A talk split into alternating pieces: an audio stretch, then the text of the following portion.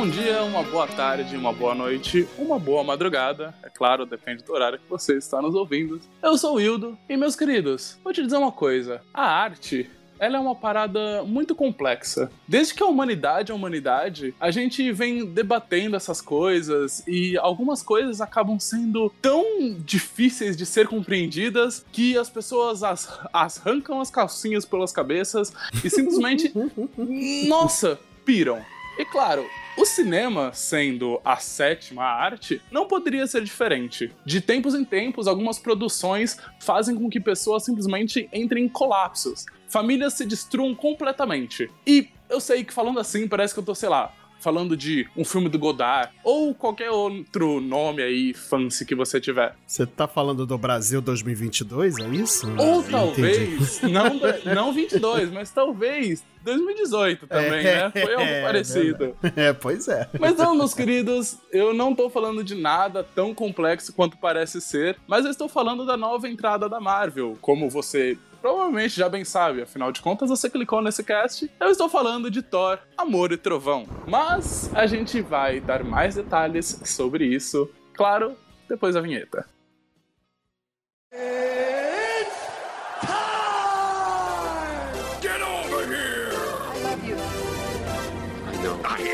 the danger. I'm Batman. Make every shot count.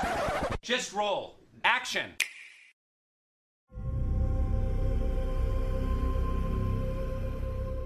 Mas é claro, para poder falar desse filme, eu não estou sozinho, eu nunca estou sozinho. Primeiro de tudo, eu estou com ele, meu companheiro de bancada, o pirata espacial mais sexy que existe. Olha só! o senhor Marcelo. E aí, pessoal, tudo bem? Como é que vocês estão? Te agradeço pelo sexo e por isso o namorado vai ficar ciumento, hein?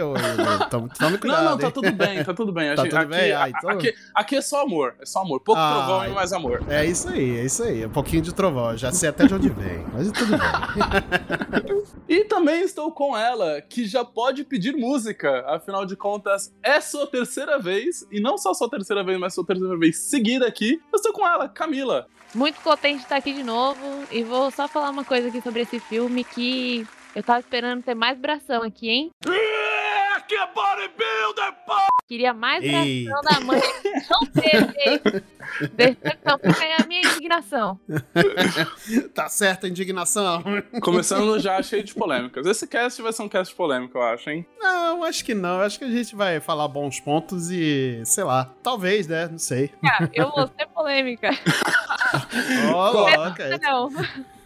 Para, para, para, para, para, para. Mas a polêmica ela vai estar, tá, né, depois de, primeiro de tudo, o nosso ouvinte ir lá visitar as nossas redes sociais, né? Estamos no Instagram, multipop.podcast, ou no Twitter, Multipop Podcast, tudo junto. Além do mais, nós estamos também na Twitch, é isso mesmo, Marcelo? Isso, a gente está na Twitch, é Multipop Underline na TV. Exatamente, exatamente. Lá você consegue dar amor pra gente, consegue dar carinho e receber conteúdos muito legais também. Lembrando sempre que todas essas informações estão no descritivo do seu agregador de podcast favorito. É só você ir lá clicar e lá você vai ter acesso a todos os links e as nossas redes sociais. Além do mais, o Enquadrinhados, que é aqui a participação da nossa querida convidada Camila. O link também vai estar na descrição. Bem, agora chega de enrolação e vamos oficialmente para o cast.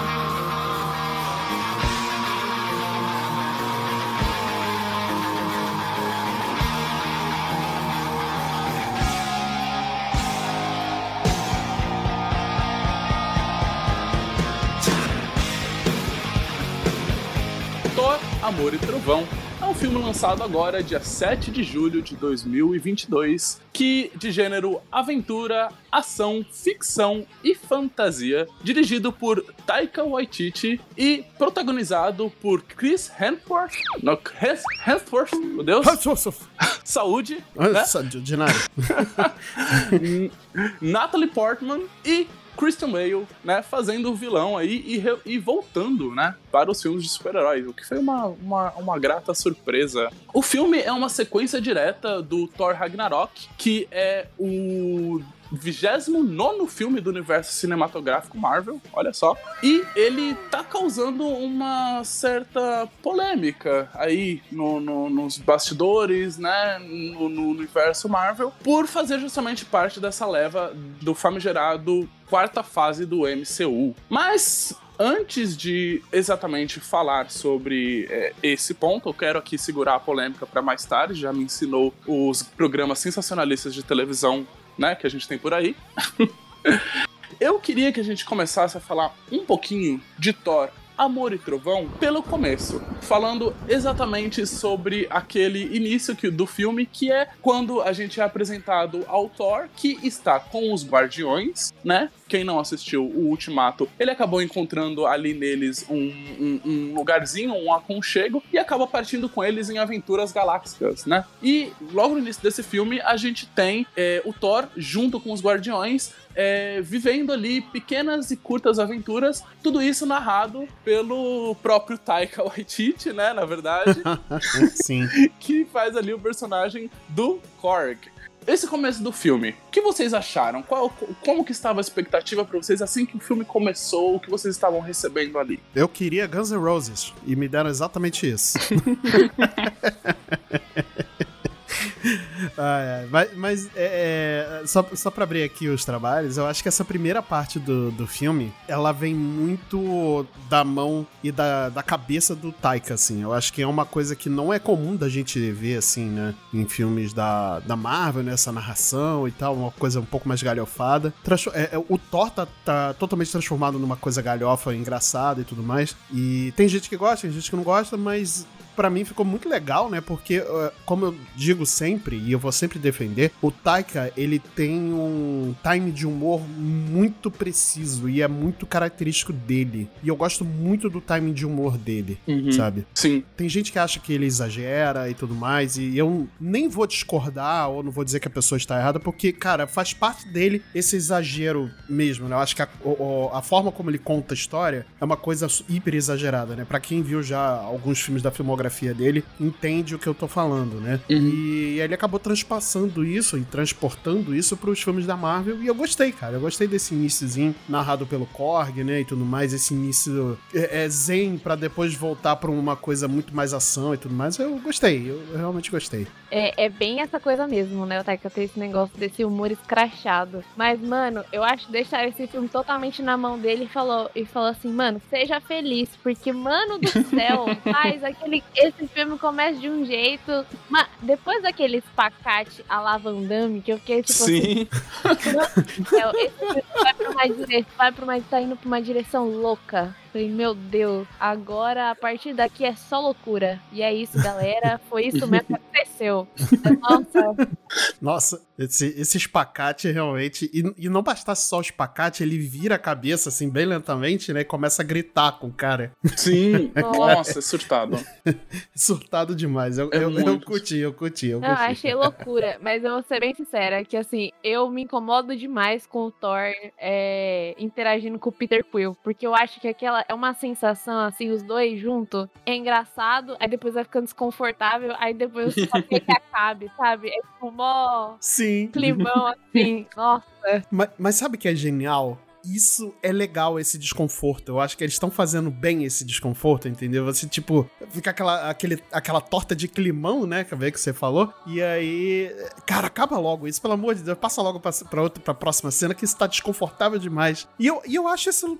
Porra, é genial, cara. É, pra mim é Uhum. genial isso. Ah, O, o, o desconforto do Peter Quill é tão pulsante, né? Como a Ká comentou, que inclusive a na primeira opção que ele tem de largar o Thor e ir, e ir embora na, na missão dele, ele faz, né? É, Então, exato. já, já assim que ele o, o, o Thor é, acaba com toda a guerra, eu acho um, um, um fator muito curioso desse início de filme que o, o, o, o Thor ele tá muito sozinho e ele tomou muito a alcunha de que eu resolvo tudo sozinho, eu sou um deus, sabe? Ele, ele Uhum, uhum. literalmente é um deus, tanto que ele chega né, né, no campo de batalha ali e ele destrói tudo e todos sozinho, com muita facilidade. Os guardiões estão lá sofrendo, quase perdendo a batalha, e é graças a ele que eles sim- simplesmente vencem tudo. E ele tomou essa alcunha muito pra si, né? E ele se tornou quase que intragável, né? E aí realmente, o, o, o Peter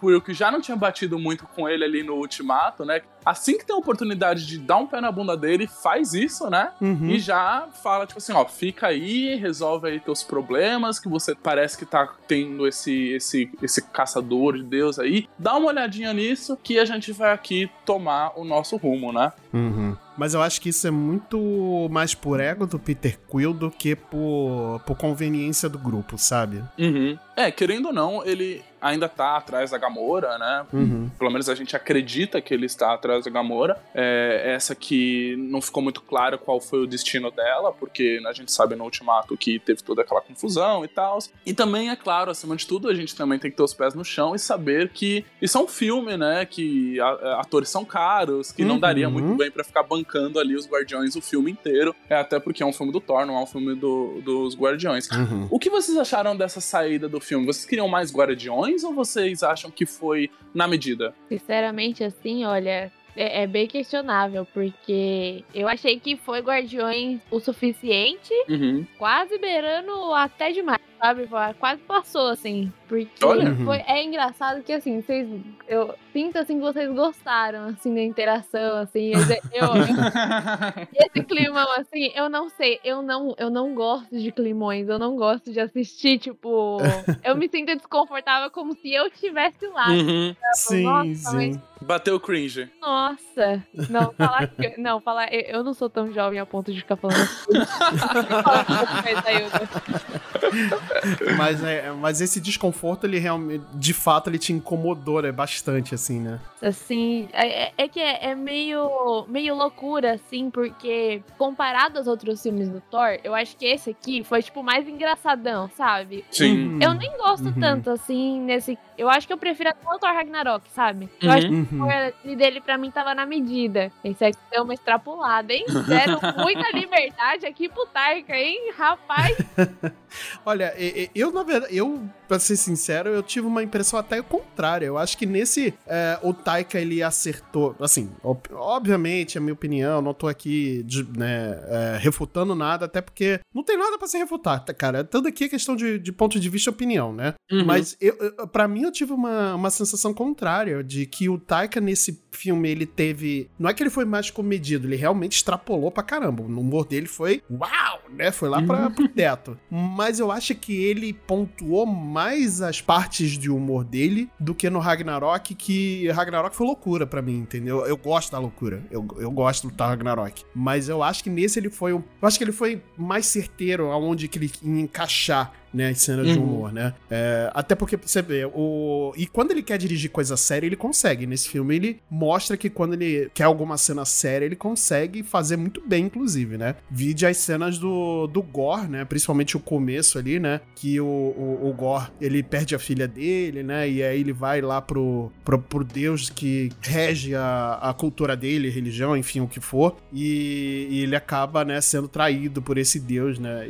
Inclusive, valeu cada centavo furado de, de, de cachê que pagaram pro Christian Bale, porque o cara é um monstro, assim, realmente é fantástico ele como Gore. Eu vi uma entrevista comentando que o Christian Bale só acertou, só aceitou esse papel por conta dos filhos dele, que falaram Uhum. que ele deveria aceitar o papel, fazia tempo que ele não fazia nada que os filhos gostassem de assistir, né? de- do, do Batman. Senhora.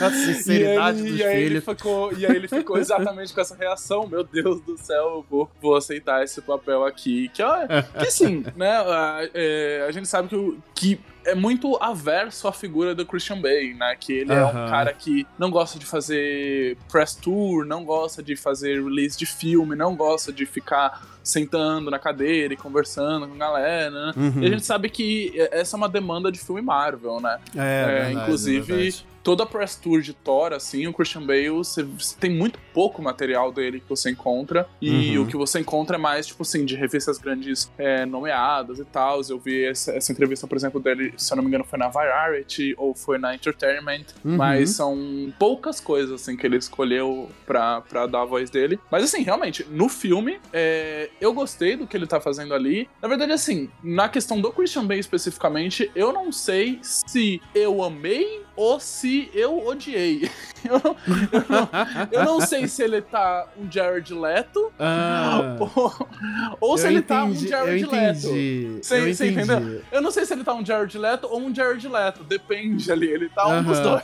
dois. É, mas assim, eu. a- no final das contas, eu acho que acabou. Eu acabei aceitando. Ele tem umas paradas muito assustadoras ali, né? É, Uhum. a, a atuação deles, assim, o, o que vocês acharam sobre o, o Christian Bale especificamente nesse filme? Eu gostei demais. Eu achei assim que, nossa, isso daí foi um ponto alto pra mim no filme, hein? Uhum. E eu acho que assim, o Gore também tá, tá ali naquela lista de vilões que você fala, peraí, você tem um ponto, sabe? Tipo, Sim. Uhum. talvez você esteja certo aí, hein, cara. Porque, nossa, os discursos desse, desse vilão são. Nossa, ficou muito bem interpretado, ficou bem escritinho. Isso daí realmente não posso negar que foi o roteirista acertou, hein? Pô, né? Parabéns. Ficou muito bom e realmente, tipo, foi bem dramatizado, assim, um negócio assim que tá muito respeitoso, sabe? Tá aos pés, assim, do vilão, que não tá aquela palhaçada Uhum. nas cenas de, do vilão. Eu achei que daí foi um negócio, um ponto alto do filme. Cara, o Christian Bale realmente ele entregou ali uma, uma atuação muito digna, né, do, do Gore, né? Eu acho que ele, acho que até levou, né, o personagem um pouco em relação ao que é nos quadrinhos e tudo mais. Ele, ele e, e eu gosto dele até da, da hora bizarra dele meio meio Jared Leto, né? Naquela Uhum. parte que ele tá com as crianças e tudo mais, que ele faz aquela, aquela coisa meio coringa ali. Assim, é emprestado, né? não, Obviamente. Eu acho que. Eu, eu não tenho muita certeza se o Gore é assim no, nos quadrinhos, eu acredito que não, né? Acho que ele é um personagem até um pouco mais sério. Uhum. Mas o. Ele ali, ele emprestou um pouco dessa cari- é, caricatura, né? E ele fez ali muito bem, cara. Até essa parte bizarra eu adorei. As interações dele com as crianças, principalmente com o Thor, né? E com a Valkyria e com a poderosa Thor também. Uhum. É, então, assim, e eu vou sempre chamá-la de Poderosa Thor, porque esse nome, cara, ele dá um. Nossa senhora. É ele dá um muito bom, impacto, né? É pomposo. É pomposo demais, porque Thor, Thor. É, Thor é nome de cachorro, né? Convenhamos. e, e nome de filho de, de rico por aí, né? Mas enfim. É, que faz cagada. Que faz cagada, né? Mata pessoas, mas enfim. E, e aí, mas a poderosa Thor, cara. Puta, nossa, isso é, dá até arrepio, cara. Dá, arrepia os cabelinhos do- dos braços da mãe, cara. Isso aí é, é foda. Mas o, o- realmente, o, o Christian Bale, ele. Eu acho que ele justificou todo o cachê dele ali nessa atuação. As cenas dele de luta e de conversa também, as cenas mais atuadas, são fantásticas. Eu acho que realmente é um dos pontos mais altos do filme concordo nesse ponto aí com a Camila. E, é, já que a gente tá falando de atuação e, e de, de mudança de personagem, né? Afinal de contas, o Korg teve uma certa adaptação pra ele poder estar ali nas telonas. Uma personagem que acabou mudando um pouquinho, pelo menos foi o que eu senti, foi a própria personagem da Natalie Portman, né? A própria poderosa Thor, que é, aqui tem uma história é, muito comovente, muito é, incrível, assim. Eu, eu gosto muito do arco que foi aplicado pra ela aqui. Sei que é emprestado dos quadrinhos. É, gostaria até de saber, cara, você chegou a ler esses quadrinhos da Poderosa Thor? Eu li sim. E uma coisa assim que, tipo, eu fiquei. Eu, eu não tinha me ligado, eu me liguei assim depois que eu saí do cinema. Quando lançou o quadrinho com a poderosa Thor, na verdade, ela não é a poderosa Thor nos quadrinhos, é só Thor mesmo. Uhum. Tem, em alguns outros quadrinhos ela aparece até com esse nome, mas quando surgiu mesmo a, a primeira história, a primeira aparição é, da Jane Foster segurando o martelo, foi depois da personagem Jane Foster no filme. Hum. Então, eu acho que quando teve o primeiro filme, a primeira aparição da Natalie Portman interpretando a Jane Foster nos filmes, eu acho que ainda não estavam com essa ideia, talvez, de fazer o filme da poderosa Thor, sabe? Uhum. Porque convenhamos, eu achei que esse não foi o filme da Poderosa Thor. Sim, é, eu acho que faltou um pouquinho dela nesse filme também. É, eu acho que, na realidade, eu, eu fui meio iludida, assim, porque quando eu vi é, essa person que essa ia ter essa personagem no filme, eu fiquei meio. desilu- Eu falei, nossa, vai ser um filme da Poderosa Thor. É isso aí, hein, galera? Uhum. Vai ser. Bração da mãe. É Os isso, bração vai da ser mãe. bra- bração da mãe. E não foi bem assim, né? Eu acho que isso que talvez tenha, tipo, diminuído meu hype, assim, do filme. Uhum. Feito eu gostar tanto dele assim. Até porque Sim. tem muitas coisas diferentes dos quadrinhos, mas as mudanças que teve, algumas até eu gostei bem mais. Por exemplo, o negócio do martelo, mano, esse martelo fragmentado, putz grila, que sacada Ficou de... bonito, né? Ficou Nossa, bonito, sim. ficou efetivo. Mano, esse, esse martelo ficou brabo, nossa. Uhum. E, e- e eu acho que você comentou um pouquinho sobre como que a, a personagem da Jane Foster hum, é, veio primeiro aos filmes e depois eles acabaram é, fazendo todo o arco da Thor nos quadrinhos. É, eu acho que a Natalie Portman era muito subutilizada, assim, pra ela ser só um interesse romântico em dois filmes que, na minha opinião, são medíocres. Assim, você tá sendo bonzinho pra chamar de medíocre, hein? Porque. Só Eu uma acho merda. Uma É, merda entendeu? foda. Mas enfim. Acho muito. E eu achava muito difícil ver isso no. ver a Natalie Portman naquele papel, naqueles filmes. É, e eu acho que uma coisa que eu gosto nesse filme é o como a, a Natalie e todo. Eu acho que todo o elenco faz um, um pouco auxiliar isso junto, mas ah, eu acho que uma grande força tá na Natalie, ela consegue adaptar a personagem dela, que era completamente diferente nessas primeiros dois filmes, e ela consegue trazer ela pra realidade Taika, sabe? Pra Uhum. realidade Ragnarok, pra realidade Amor e Trovão. Que era uma certa preocupação minha, por causa que é, a, a Jane Foster ali, ela era muito é, da ciência, muito séria e tal, muito pé no chão, e ela cabia naqueles filmes. E agora, com falando desse filme surtado que o Taika produziu,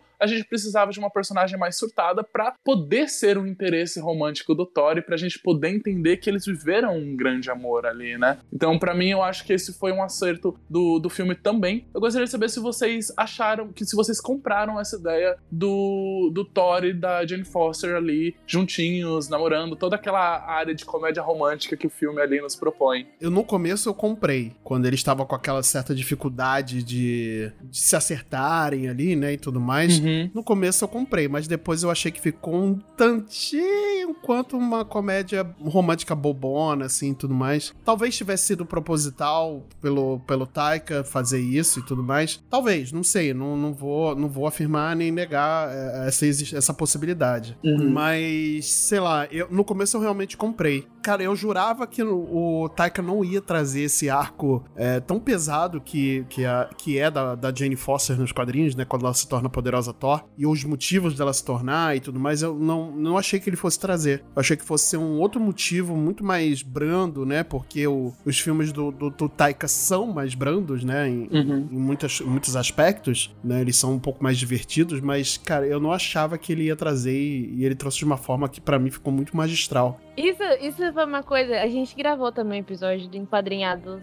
desse filme aí. E isso foi uma coisa que a Uhum. gente. Até a gente conversou lá depois no cast, mas enfim. Uma coisa que me incomodou e me incomoda, tá me incomodando isso de um jeito que eu fiquei tipo, que ódio! É, nos quadrinhos, o martelo chega, né? Tipo, o martelo fala: é isso aqui, é esse bração que vai me levantar, tá ligado? Tipo, parece que o martelo faz a escolha dele, porque, nossa, você, nos quadrinhos fala: essa mulher é digna. E aí, nessa cena, tal, desse romance e tudo e tal, tava legalzinho tal. E aí, o que acontece? Tem aquele bagulho, aquele discurso do Thor conversando com o martelo, falando assim: você tem que cuidar bem dela. E Uhum. aí ficou parecendo que o martelo tem essa ligação com a, com a Jane, porque ele tá ligação com o Thor e o Thor falou pra ela: cuida bem dela. É isso aí. e aí ficou um negócio tipo: pô, galera, sério mesmo? Assim, ela é, a, ela é a poderosa Thor, sabe? Ela é digna, ela não precisa de homem. Ai, a raiva quando, quando, tipo, parece que o motivo da, da, Aham. da ascensão da heroína, tipo, Uhum. vem ali escorada no macho. Eu não gosto. não gosto. Ai, Eles acabaram diminuindo bastante a, a- agência do Mjolnir no, no, no MCU como um todo, né? Porque se você for parar pra pensar, é, mesmo quando o, o capitão empunha a, a Mjolnir ali no ultimato, não é um chamado, não é nada do tipo, né? É só tipo assim, é, ele pega ali e, e vai dar um socão. É, então, eu, assim, eu entendo o, o, seu lado, entendo a sua frustração, cara, mas para mim não foi uma parada que pegou, acho que dois motivos. Um, é, não tenho ligação com os quadrinhos né? E, e, e, dois, eu já tinha, eu estava curioso para entender como que eles iam solucionar isso no filme e eu acho que foi uma solução ok. Para falar a verdade, foi a coisa que eu menos fiquei pensando. Agora que você tá falando, me ecoou mais na cabeça esses defeitos, assim. É, mas assim, eu não acho que tenha sido um defeito, vai. Olha, parece que eu tô passando tanto pano, né, gente? Desculpa. Mas é... Pega o balde. mas é, pega o balde. Peraí, deixa eu pegar aqui outro rodo que tá. Esse aqui já gastou. mas eu não acho que tenha sido exatamente um defeito. Obviamente, foi uma coisa muito mais branda do que é nos quadrinhos. Ele é apenas uma adaptação, né, e tudo mais. Uhum. Mas eu achei que trouxe certo peso, sim, porque foi a. Não foi só a vontade do martelo, mas foi a vontade do Thor também de proteger ela a qualquer a qualquer custo, né? É, você vê que ele mesmo não sabia que ele tinha encantado o martelo, né? Uhum. É, não foi só um encantamento do, do, do, de, de Odin, né? Foi uma, um encantamento do Thor também, né? É, de, de proteger e tudo mais. E talvez por isso ela te, ele, ele, o martelo tenha é, visto que ela é digna de empunhar, né? E tudo mais, porque ela queria se curar, ela queria tentar achar alguma coisa mística, né? Já que a ciência estava falhando, né? De certa forma com ela. E aí ela queria partir para o misticismo, né? Alguma coisa coisa mágica para poder tentar curar ela, né? Ela ter mais tempo ali de, de vida para pesquisa dela, né? E tudo mais, que, que ia ajudar de certa forma a humanidade. E aí o que começou como que parece uma coisa meio boba, né?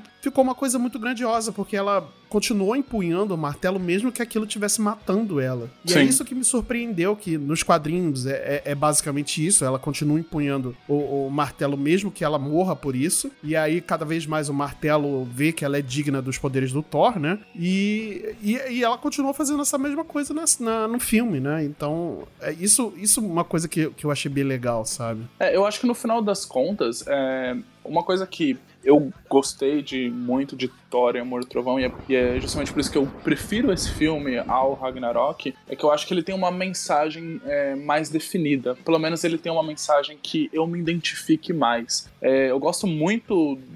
Eu gosto da mensagem de Ragnarok, que é a de um povo, uma cultura e uma civilização não é um lugar não é uma terra, não é um ponto fixo, mas sim a sua população e sim aqueles que vivem aquela cultura. É, eu gosto de, dessa mensagem, mas eu acho que dentro de Ragnarok isso acaba ficando perdido em alguns pontos, em algumas batalhas, em alguns critérios que não vou entrar aqui, afinal de contas, esse não é um cast de Ragnarok, né? Uhum, é, uhum. E já o Amor e Trovão, para mim, ele tem uma mensagem muito bem destacada que ele aplica em todos os momentos, que é o amor. Uhum. O amor sobressai, o amor é resistente e o amor existe quando a gente tá falando de amor, eu pelo menos identifico que amor não é puro e unicamente romântico, não é puro e unicamente é, relação carnal, sexual ou coisas do tipo. Uhum. Eu acredito que amor vá de família, vá de amizade, vai de muitas coisas aqui. E eu acho que isso perdura dentro do filme do Thor. Ele tá falando, ele está no seu título, né? Amor e Trovão. E eu acho que isso perdura uh, ao decorrer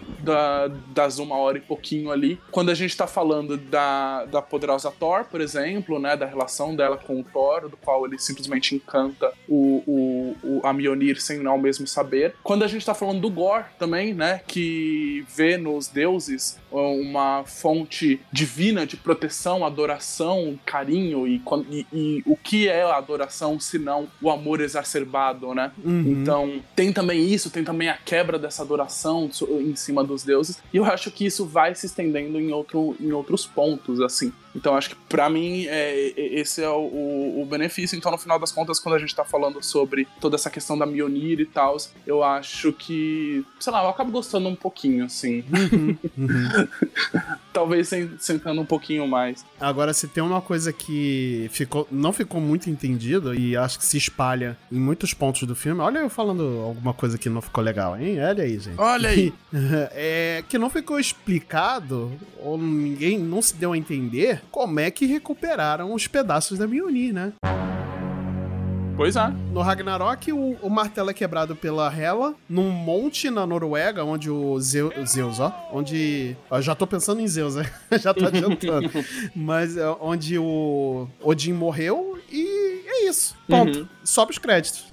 É, eles dão a entender que ficou ali no chão, né? E aí. É, mas quem lá foi catar, entendeu? Não, mas é Esse então, é até, até onde, é, pelo menos até onde eu entendi, ninguém catou. Eles fizeram uma redoma ali em volta, porque ninguém conseguiu pegar os cacos do chão, sabe? Eu tinha Hum, entendido entendi. isso. Quando a, quando a Natalie, a Natalie não, a Jane Foster vai lá visitar na Noruega, é, os cacos estavam lá jogados no chão e eles estão sob uma redoma, assim, sabe? Porque meio que ninguém consegue pegar aquilo. Pelo menos foi mais ou menos o que eu entendi, assim. Ah, então é mais ou é outra coisa que não, não explicaram. É Esse lugar onde é Nova Asgard é nesse monte? É nesse mesmo lugar? Ah, Sim, isso, isso foi onde eu sim, isso foi onde eu entendi. Tudo ali aconteceu no Ragnarok, ali é tudo o mesmo ambiente. O, Uhum. o, o Odin meio que chegou pro, pro Thor ali em Ragnarok e falou tipo assim, ó, e aí, galera? Aqui vai ser Nova Asgard, sabe? Meio sem contar, contando ou não contando ali pra ele. Uhum. Pelo menos foi a minha experiência, assim. Cara, o que, que, você, que, que você tem sobre isso? Você, você pegou isso mais ou menos? Você acha que precisava ser explicado melhor? Também não tinha me tocado nisso até agora, mas assim, né? Filme da Marvel, a gente vai de suspensão de dispensa, né? até, até então, por exemplo, o bagulho do Rompe Tormenta também ser uma chave pra Bifrost foi colocado agora, né? Isso não, Ah, sim, é tinha verdade. no outro. É, o, o- mas a Bifrost no, no Rompe Tormentas, isso foi explicado até no, ultim, no Ultimato ou foi no. Quando foi que foi feito o martelo? Foi no Guerra Infinita, né? O Foi no Guerra martelo. Infinita, o, o Rompe Tormentas. É, o, o, próprio. O Peter. Eu esqueci o nome do, do personagem, né? O Peter Dinklage, né? Lá no filme. Quando ele é o, cara que forja as armas, né? Pros Asga- Asgardianos. Não só os Asgardianos, mas. Nossa, é ruim falar esse nome, né? Putz, grana. mas ele fala que essa arma é tão poderosa que poderia abrir mundos. É, tem uma fala dessa. Eu fui buscar Olha. no filme porque, né, eu fiquei encucado também com isso quando aconteceu essa, essa parte no filme. E aí ele fala que esse, essa arma é tão poderosa que ela pode abrir é, portais pra outros mundos. E aí é, ela tem o poder da Bifrost, né? Mas aí Então- ele só não escolheu não usar, então, no outro filme? Que não, ele não usou. Mas ele usa pra chegar na para chegar na Terra para enfrentar quando tem aquela cena Bring Me Thanos, aí ele chega na- pela Bifrost. Mas aí é por conta do Rompe Tormenta, será? Sim, pelo Rompe Tormentas, por causa do Rompe Tormentas. É quando ele termina de forjar, né? É verdade. Isso, eu não isso. tinha comprado isso, mas caramba. Aí ele, ele pega o, o- Quando ele pega o martelo, né? Que ele tava quase morto ali. E aí o Groot é, faz o cabo, né? Do, da- do, do machado. Uhum. E aí ele pega o martelo. Quer dizer, o martelo. Nossa, martelo. O machado obedece ele, reconhece ele como o dono daquele, daquela arma, né? E, e aí vai até ele e ele abre um portal a Bifrost, né? E aí Uhum. e ele volta pra Terra pra, é, pra tentar matar o Thanos. Agora, por que que eles não usaram a Bifrost pra ir para o planeta do Thanos? Eu- Aí é questão mais de é, do- dos russos quererem colocar uma, uma, uma coisa mais dramática, né? De é, deles irem lá e ter aquela conversa e tudo mais, mas é, realmente o, o Thor não Escolha de usa... roteiro, né? É coisa de roteiro, né? Coisa de roteiro. Assim como também, né, surgiu uma, uma entidade, assim, cósmica, que é a Eternidade, que tem um poder imensurável, que só vai poder ser usado agora a partir desse filme, porque tava com medo lá, todo mundo se lascando, e não tinha isso daí. É, eu, eu, eu comprei que a eternidade é meio que o Shenlong, assim, né? Você faz um grande desejo para ela e ela é capaz de realizar o seu mais sincero desejo e tal. Uhum. Então, Mas aí não podia ter usado o Rompe Tormentas antes? Isso, errada você não está, mas aí é, É. aquela questão. Você, eu acho que quando a gente tá falando de Marvel, quando a gente tá falando de MCU, a gente começa. Tem várias coisinhas que a gente. Ah, tá, beleza. É aquela história do Eternos, né? Que eu, que eu até brinquei lá no cast de Eternos. Pô, tem um monstro de sal gigantesco saindo do centro da Terra. Não aparece um filho da puta pra ajudar, sabe? É, É. é verdade. Você- então você fica nessa. É, é- é a magia do, do cinema. Magia do cinema. Bem, mas, mas já que a gente tá falando aqui de, de armas poderosas, é, eu queria falar um pouquinho também, né, sobre duas coisinhas, duas armas que aparecem nesse filme também poderosas. Uma delas é a tal da Necroespada, né, que é empunhada pelo Gore. Uhum. E o outro são os bodes. Os bodes da Taylor Swift. Caracas, que, que referência. Que re- Caralho, adorei os bodes. Maravilhosos, maravilhosos. Bem, mas a, a, a necroespada que é capaz de matar deuses, né? E é aquela coisa muito doida, que entra ali um pouquinho meio no, no âmbito do qual a Kata tava comentando, de é, ah, então, né? Nossa, a gente tava aqui comemorando que esse cara ia usar essa espada capaz de matar os deuses. E você chegou aí, né, Christian Bale? Poxa, que pena, né? E aí a, a espada acaba envolvendo ele, né? E ele acaba usando uhum. essa espada para sair matando alguns deuses. Assim, ok, beleza, né? Vamos, vamos que vamos. E a outra grande arma poderosa que aparece nesse filme também é o raio de Zeus, né? Uhum. Afinal de contas, é, nós estamos falando de um vilão que está matando deuses. E o Thor fala, tipo, opa, galera, seguinte, vamos lá encontrar os deuses que vivem nesse grande centro de comunhão com todos os deuses vão para lá pelo jeito. É, é, é, o playground, né? É o play da, da, dos deuses, né? Ali sim, é onde sim, você. É o play dos deuses. Isso, tem os brinquedos das crianças, aí tem a quadra de futebol, aí tem tudo ali, né? É o play das, dos deuses ali, né? E aí eles vão todos para esse rolê lá para falarem, tipo, ó, oh, tem um cara aí que ele tá matando os deuses, né? É, e aí, chegando lá, o, o, o principal, a maior figura, né? Pelo menos que parece ser o, o líder ali, né? O líder ali do, do, do brinquedo, né? é o Zeus, interpretado pelo Russell Crowe. Isso mesmo. Que já foi. Já, já tem rolês aí gregos no, no, no seu, no seu catálogo, é né? Verdade. Alguns, talvez. Não sei. Mas aí também a gente foi apresentado a uma terceira arma secreta ali, né? Que aí você não esqueceu de comentar, Ildo. Eu fico até envergonhado Olha. de você não ter mencionado isso, Ildo. Meu Deus. Que é o belo popote do Thor. é verdade, nessa cena a gente vê Chris Hemsworth em toda a sua glória. Eu digo que se eu malhasse o quanto esse desgraçado malha para poder fazer o filme do Thor, eu faria o filme completamente pelado inteiro, assim, de cabo a rabo. É isso. Pra que roupa? Pra quê? Pra que roupa? Se, é, não, é não muito tem, trabalho. Tem, é muito trabalho. Ah, tem que botar armadura, invocar ela do raiozinho. Vai full comendo. Vambora. É isso. eu achei sensacional. Mas para mim, eu acho que o que é mais legal dessa cena, desse momento que eles são ali no, no nesse panteão e tal, é o, o, a forma do qual o, o, Zeus ali está desdanhando daquilo que eles estão falando, né? Uhum, ele, ele uhum. tá pouco se importando, falando, tipo, quando a gente ficar aqui, tá tudo bem. E eu acho que isso contribui um pouquinho para aquela mensagem que a Camila tinha comentado sobre o, o, o como é uma mensagem pesada, densa do, do, do, vilão principal, que é essa questão de é, um assassino de deuses e uma questão de, da descrença, né? O alto uhum. da, do, do, do, ateísmo. Nem, talvez acho que nem ateísmo nem seja a palavra certa. Mas eu gosto um pouco dessa conversa que eles estão tendo ali. Eu acho que isso contribui um pouquinho. É, queria saber o que vocês acharam do, do, do Zeus, o que vocês acharam de, de, de, desse período ali, mais ou menos, e tal. Cá, o que, que você. Que que você pegou disso daí? Você gostou da, da, forma que o, o, Zeus é colocado ali? Ou você entrou pro time que com Zeus não se deixa ele ridículo, não se bota sainha no Zeus? não, por mim, assim, homem e tal, tô nem aí. Eu falar as mulheres desse filme. Mas enfim. Eu tô nem aí, fazer. Mas é. Nossa, que cara babaca, velho. Nossa, Nossa muito. Putz, grilo, que personagem. Nossa, quando dar um burro na cara dele. Foi é pouco aquele raio atravessando ele. Nossa, que babaca. é isso aí, sustentando de novo o discurso do vilão. Assim, não, o cara tá certo, galera. Vamos torcer por ele. Pois Deixa é. Deixa ele matar desses bando de, de idiota. E, nossa, que ódio, mano do céu. Nossa, que personagem personagem que me deu uma, uma raiva, assim, nesse, nessa cena. Porque, mano, não importa, assim. E, o, mano, essa cena, a construção dela foi muito legal. Que assim, Thor tava que nem a criança ali, né? Uhum. Nossa, você ia ser meu herói. E pronto. Sim, é verdade. Assim, quebrou a cara, assim, deu de cara no chão. Porque pra ele, ele era a figura master, né? Ele uhum. é o uhum. eu sou o trovão, e era um negócio assim, e aí ele quebrou a cara. Pois é.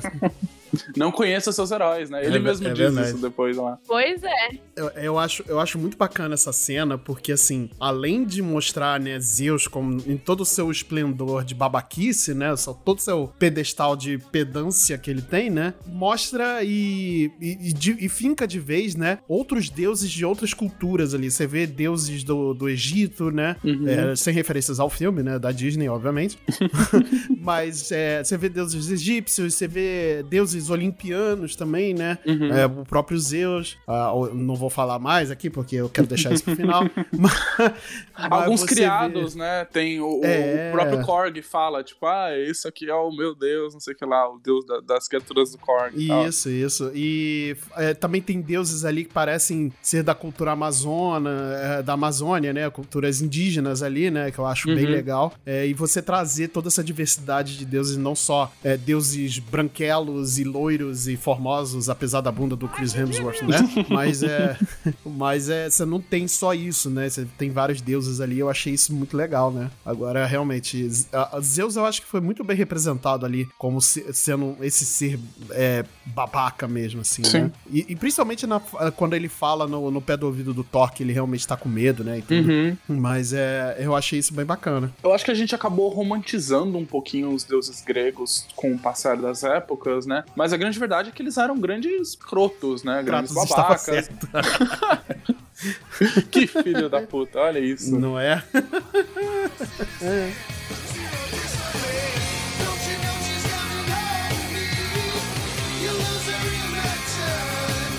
Bem, acabou de me bater aqui alguma coisa e eu quero pedir desculpa ao ouvinte. Sabe por quê? Porque a gente tá aqui há quase há uns 40 minutos, mais ou menos, falando e falando sobre esse filme e a gente não falou do rei, da nossa Sim. queridíssima, amada, perfeita Valkyria. Sim. que nesse filme, pra mim, está completamente foda. E eu lembrei aqui dela agora, me deu um, um lapso, justamente porque nessa cena, né, a, a Valkyria passa por todo um arco durante o filme de que ela não está feliz com a forma do qual ela está tendo, com a vida do qual ela está vindo viver. Ela perdeu o tesão da vida, ela perdeu o amor de, de, de fazer o que ela faz, né? Como eu Uhum. disse, Acredito que esse filme todos estão em volta de amor em algum sentido, e pra mim é, é esse o, te- o teor de amor que ela traz ao filme. Uhum. E nessa cena ela reencontra essa chama, ela reencontra esse amor, dividindo um cara ao meio com suas mãos e bebendo o seu sangue, né?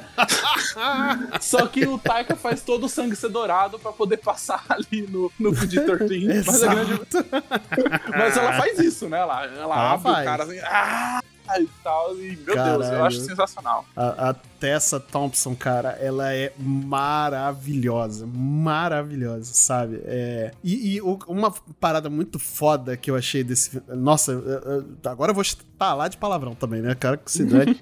Mas eu achei muito foda, é porque não chamaram ela de rainha de Asgard, sim rei de Asgard, né? Sim. E na- é, eu achei isso muito foda porque não, não tem essa diferenciação de gênero, né? Uhum. Rei é quem tá sentado no trono, não importa se, é- se se identifica como homem, se identifica como mulher, ou enfim, o que, que se identifica ali. Uhum. Então, e eu acho isso foda, eu achei isso foda, cara. É um status de poder, né? Porque É. a partir do momento que você considera uma rainha, por mais que é, a gente sabe que historicamente não necessariamente a rainha era é, uma secundária, né? A gente sabe que existe toda uma questão ali, mas querendo ou não, a gente acaba trazendo isso pra forma contemporânea como uma questão hierárquica, né? Uhum. A gente sempre acaba colocando o rei acima ali. E nesse ponto, a Valkyria é o rei de Asgard, né? E eles usam essa alcunha várias e várias vezes, chamando ela de rei de Asgard. Eu acho isso muito legal. É, queria até ouvir um pouquinho sobre a Cal, que, o, o que ela achou nesse quesito de ela ser o rei de Asgard. Eu vou falar uma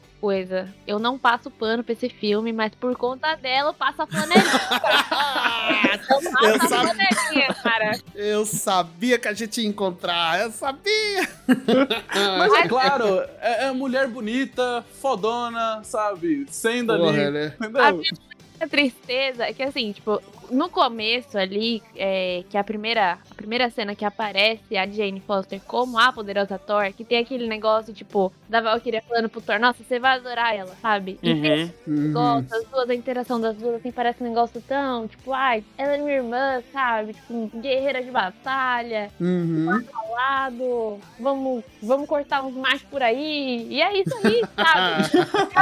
Eu queria mais disso, sabe? Ah, eu também. Eu queria, mas eu queria mais, cara. Nossa. Sabe uma coisa que eu amo? Eu amo quando ela tá conversando com o Thor ali e, e aí ela fala alguma coisa pro Thor, tipo assim, ah, algum ressentimento, algum, algum, algum mal entendido. E aí o Thor fala, tipo, não, não, eu tô de boa. É, por quê? Você tá meio que afim de mim, alguma coisa do tipo? E aí ela fala, tipo, não, eu também sou Tim é, Foster, sabe? Tipo assim, não, você não, cala a boca. Se, se quem me der brecha eu pego é ela, entendeu? Você foda Não é?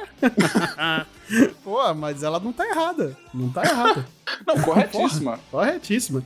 E, e, e eu acho isso muito. Eu acho fantástico esse ponto que a Camila falou, dessa interação da, da Jane Foster com a Valkyria. Eu realmente queria mais. E se o filme me entregasse só isso, eu. Nossa, é, eu ia ficar super satisfeito, cara. Uhum. Porra. Sim, queria. Era isso que eu queria, só isso. Só é Só isso. Era Ah, vamos arrancar pênises de homens e fritá-los e dá-los para comê-los. É isso aí.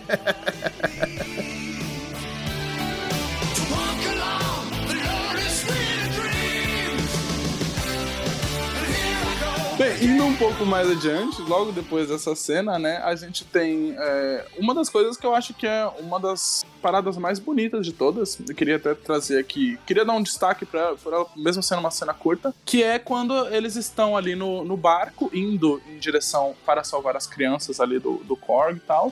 E a, a Valkyria é, acaba trazendo palavras, uma conversa muito legal e muito profunda com o Korg sobre relacionamento, né? Sobre amor, sobre o que é. A gente descobre, eles é a primeira vez do qual a Marvel no MCU fala abertamente que a Valkyria tinha uma namorada, né? Que a, a a- ela tinha uma a namorada dela fazia parte das Valkyrias, né? Que a gente aprendeu lá em Ragnarok que era um grupo com várias guerreiras e tal, e que ali ela perdeu ela. A gente descobre também que na, na espécie do Korg todo mundo é, é macho, aparentemente, e Uhum. ele vem de um pai, ele vem de dois pais, né? Numa, Uhum. uma relação ali que ele dá detalhes falando pra Valkyria como eles surgem de duas mãos juntas, de rochas, lavas, e assim ele nasce e tal. Eu achei E tão eu- bonitinho. eu gosto muito de toda essa passagem, porque ali pra mim é onde o filme começa a conversar de diversas formas de, de relacionamento, e aí ali sim, romântico, né? A gente tem Uhum. a Valkyria falando da perda da namorada, Korg falando sobre o como os pais dele concebeu ele, e eles e eles estão falando disso justamente porque a Jane Foster e o Thor tá lá fora conversando sobre o câncer, o câncer que a Jane acabou tendo que lutar durante todos esses tempos e tal. E eu Uhum. acho que é, ali é uma coisa que eu gosto no trabalho do Tai, que eu, eu acho que ele já tinha feito um pouquinho disso no Jojo Rabbit, por exemplo, Uhum. que uhum. é você ter um, um momento de sensibilidade pra poder conversar sobre aquilo, assim, sabe? Uhum. É, Sim, então sim. Eu, eu, eu acho que é um momento de respiro e é um momento de respiro legal. Principalmente porque em seguida a gente tem uma das batalhas que, me desculpa, me fez cair o queixo. Eu, assim, talvez eu esteja um pouco no hype, preciso dar uma sentada em cima disso. mas eu acho que é a, a batalha mais bonita que eu já vi no MCU, que é a batalha em preto e branco deles naquele microplanetinha, naquele planetinha Mario Galaxy. Aham, Que eu achei, assim, de uma beleza fora da curva, sabe? Eu queria Nossa, que vocês descrevessem pra mim qual foi a experiência de vocês, porque eu fiquei sem palavras, assim, de verdade. Não, eu só queria apontar uma coisa antes referente à cena do barco. Cara, eu gostei do discurso, eu gostei da história da Valkyria, eu gostei da do Korg e eu gostei do que tava acontecendo ali do Thor e da Jane, tal, a conversa do câncer. Eu achei que foi muito respeitoso, achei que trazer o câncer, eu não, a- eu não achei que ele fosse trazer o artífice do câncer pro, pro filme, porque eu achei que ia ser uma coisa muito arriscada, mas ele trouxe e eu achei que foi super respeitoso ali. Uhum. Mas eu acho que não deveriam ter sido coisas que deveriam acontecer simultaneamente. Porque eu achei que foi meio cômico ali o negócio do Korg. Uhum. O bagulho do câncer era um negócio, é um negócio mó sério. E, tipo, nossa, cara, a- agora, sabe? Uma coisa de cada vez. Não faz Uhum. isso, não. Deixa eu ficar triste pra depois eu rir. Aí, sabe, eu não consigo processar as emoções. Aí eu fico assim, nossa, calma. Tá acontecendo muita coisa. É, eu, eu- tem um, um detalhe muito específico que eu gosto do rolê do Korg e o do rolê da Valkyria, que é, eu acho que naquele momento ali, a gente acabou recebendo, por mais que muito pouco, mas a gente acabou recebendo a melhor representação LGBT de todo o universo Marvel Uhum. já, já feito, assim. Sim. E, assim, eu sei que não era uma batalha muito difícil de ser enfrentada, afinal de contas, a gente tem quase zero LGBTs dentro do, do MCU. Uhum. É, mas eu acho que a forma que foi colocada ali, inclusive eu tava conversando isso até com uma amiga, é, é tão natural e é tão presente no cotidiano e no dia a dia Uhum. de como é, ela existe ali, como ela é, que eu, sei lá, eu senti ali tão, me senti tão bem é, inclusive, depois, até conversando com o Marcelo e com o Marcelo numa mesa de bar, a gente, eu, eu falei e, e tomei a alcunha de que esse filme é gay, é, e eu acho que muito vem por conta disso, porque ele acaba trazendo é, em poucos, em- em- com uma sutileza e com uma leveza tão grande o que é o dia a dia. É, eu sei que não é o suficiente, não é necessário. tô- não, Dona Disney, queremos mais, queremos protagonismo, não queremos só coadjuvante. Mas eu acho que, pra mim, sei lá, eu acho que rolou um, um- um contrabalanço a isso que a Camila tava comentando, justamente porque a gente tava ouvindo é, uma história muito é, profunda com sobre o, a- uma batalha contra o câncer e ao mesmo tempo essa outra conversa que estava rolando ali em paralelo ela era cômica mas era uma coisa que até então eu não tinha visto no MCU sabe Uhum. então sei lá acho que eh, contrabalanceou um pouquinho pra mim Ela trouxe exatamente esse ponto do filme, que é o título, né? Que é Amor e Trovão. Então você, na mesma, na mesma sequência, você tem amor, né? Através do diálogo ali, mesmo que seja um diálogo por parte da Valkyria Fúnebre, né? Que ela acabou perdendo o- o- a namorada dela, né? Um grande amor. O Korg também falando sobre como os, é, é, os pais dele, né? Falando sobre os pais dele, né? E tudo mais. Uhum. Você tem ali o amor, mas você também tem o trovão, né? Que é o, o câncer da, da Jane Foster, né? Como o Thor, ele tenta ali, de toda forma, tentar entender ou ajudar, né? O que que tá acontecendo com ela, né? E tudo mais. E, aliás, tem uma cena que eu acho que a gente precisa destacar também. É, antes da gente falar aqui um pouco da, da batalha, né? de- desse planeta Uhum. no, em preto e branco, que eu acho fantástico também, é a cena. É só adiantando um pouco aqui, né? É a cena onde a, a Jane tá na, na cama de hospital, né? E tudo mais. E o Thor. Ele em momento nenhum, eu acho que é um momento até de crescimento, né, do personagem ali. É, em momento nenhum ele impõe a vontade dela sobre a, é, im- im- impõe a vontade dele sobre ela. Uhum. Ele deixa ela escolher o que, o que ela acha melhor. Ele em momento nenhum fala: Não, você não vai pegar o martelo, eu vou levar e você não vai fazer isso. Ele em momento nenhum faz isso. E eu acho que se fosse o Thor do primeiro filme, por exemplo, ele tinha imposto a vontade dele ali e dane-se, sabe? É, Uhum. é isso. É minha vontade, você tem que obedecer. E eu acho que mostra um crescimento e mostra um- um- como o, o mundo deve ser, né? Que a gente não deve impor a nossa vontade sobre ninguém, né? Principalmente sobre as mulheres ou, enfim, não pode impor, sabe? A gente tem que saber respeitar o que a decisão da pessoa, mesmo que sacrifique é, ela de alguma forma, né? Então eu acho, eu acho legal, eu acho muito foda essa cena, assim. E, e é, o, é o que eu falei, né? O Taika, quando ele quer, ele consegue dirigir coisas bem sérias também, né? sim sim mas é isso agora sim vamos pra batalha Ah, por favor. Porque a fotografia dessa batalha e, e como é a, a toda o design de cor, né? E olha que estranho eu falando de design de cor, né? Falando de uma cena em preto e branco. Mas o design de cor dessa cena, a colorimetria dessa cena, pra quem entende um pouco de, de edição de vídeo e colorimetria, é perfeita. É fantástica. É fantástica. Dói, assim, sabe? Do, do quão bonito é. E aí aqui, inclusive, eu gostaria de justamente usar essa cena pra trazer até um tópico que vem é, flutuando aí dentro do, do, do universo Marvel, que é a questão de efeitos especiais, né? A gente sabe que efeitos especiais têm sido um grande tabu durante essa quarta fase Marvel. A gente vem recebendo alguns efeitos bem meia boca, outros efeitos bem incríveis, e vem toda uma polêmica, né, de que alguns é, profissionais da área de efeitos especiais não estão felizes de trabalhar com a Marvel, de realizar trabalhos com a Marvel, é, Uhum. por conta da pressão, de como é feito, de como é estabelecida. E aí é até curioso, né, porque dentro do próprio Amor e Trovão a gente tem alguns efeitos especiais bem cachorros, assim, bem, bem mal feitinhos, e ao mesmo tempo a gente recebe uma cena como essa, que é uma cena tão linda, assim, sabe? É, é, artisticamente falando, né? As escolhas que foram feitas ali, é, eu acho que é uma parada muito doida que ela só é possível devido ao ponto que nós chegamos no cinema de ter efeitos especiais a essa altura, né? É, você não conseguiria fazer essa mesma cena nos anos 2000. Você consegue fazer ela hoje porque a gente tem esses efeitos especiais específicos. Então, eh, eu, eu acho muito doido e eu gostaria até de levantar aqui a questão de Marvel, respeite os profissionais de efeitos especiais, porque são graças a eles que você consegue ter uma qualidade como essa e uma questão como essa, né? Mano, eu achei a cena muito bonita e além de ter o preto e branco tal, né? Aquela. Tem aquele negócio da cor, é, tipo, só no martelo e tal, umas coisas Uhum. específicas. Deixa a cena mais bonita ainda. Porque, tipo, deu um contraste muito específico pra, nos lugares certos, sabe? E, nossa, realmente, Uhum.